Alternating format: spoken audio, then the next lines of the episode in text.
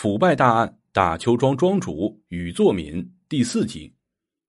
按理说，身为大邱庄的党委书记，对于公安机关依法执行公务，禹作敏责无旁贷，要予以支持。但在长达两个月的时间里，禹作敏一方面在各级领导多次找他谈话时，都声称要支持配合，另一方面却在策划帮助犯罪分子外逃。妨害公安机关依法执行公务。微福和命案发生之后，禹作敏的第一招就是派人把微福和的家属从河北枣强县的农村叫到了大邱庄，甩出六点五万元人民币，要求微福和的家属立下保证，尸体运回枣强火化，以后有事不再找大邱庄。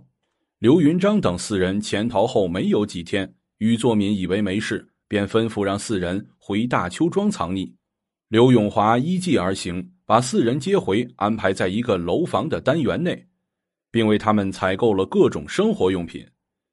一九九三年春节，禹作敏决定让四人回家过年。从这时开始，案犯在大邱庄藏匿长达七十多天。一九九三年二月中旬，天津市人民检察院认为，对刘云章、李振彪。刘少生、陈向奇等四名重大犯罪嫌疑人应依法予以逮捕，于是函请公安机关协助通缉归案。天津市公安局发出了通缉令，并决定组织力量前往大邱庄执行通缉搜捕任务。考虑到大邱庄内有治安派出所撤销后拒绝上交的十五条枪、两千发子弹，还有一批滑膛枪、猎枪。公安机关于二月十七日派出了四百名干警，准备应付可能发生的问题，防止通缉犯外逃。二月十七日上午，市县两级公安和检察机关以及静海县的领导同志进村向禹作敏说明情况。禹作敏极为不满，声称公安机关派出的警力太多，明确表示不同意干警进村执行通缉任务。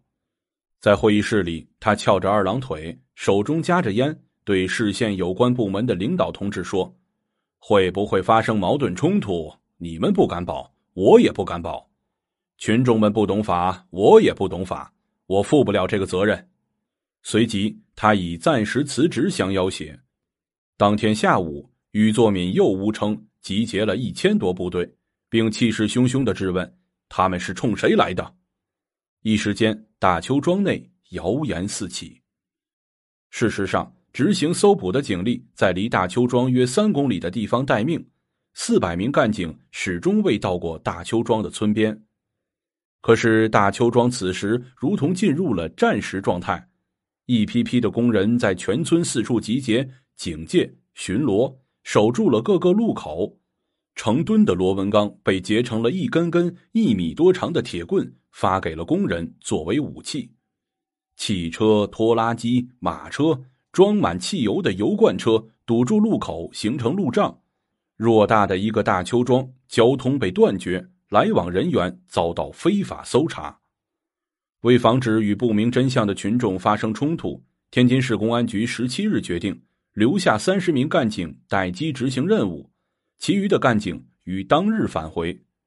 这个决定当晚就告知了禹作敏和大邱庄的党委成员，然而第二天上午，禹作敏却召开了全村大会，造谣煽动说，市里在大邱庄不同方位布置了一千多部队，还带了小钢炮、催泪弹、警犬，要到村里来搜查。我怀疑这不是来破案的。他还对不明真相的群众煽动说，要保卫总公司，保卫大邱庄。对非法行动要寸步不让。最后，他宣布全村放假一个月，工资照发，他自己则临时辞职。大会之后，大邱庄的局势更加的混乱，工厂停工，学校停课，一些人手持器械聚集街头，情绪激烈；一些人则冲进了会议室，质问、围攻市县有关部门领导同志。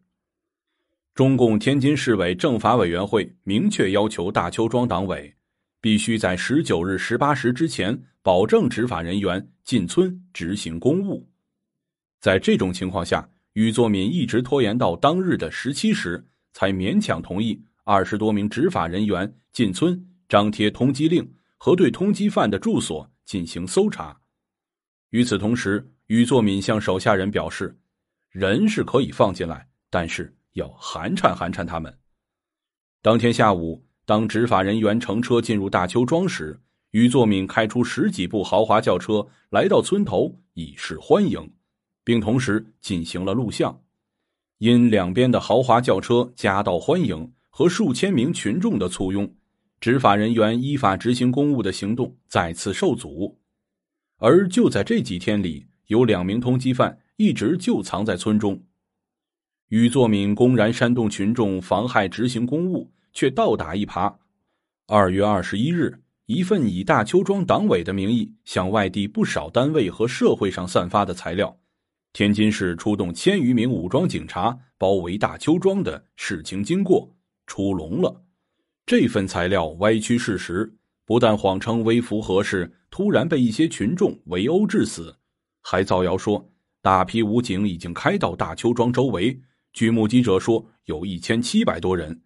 一些群众看到装备着火炮。警犬、催泪弹和长短武器。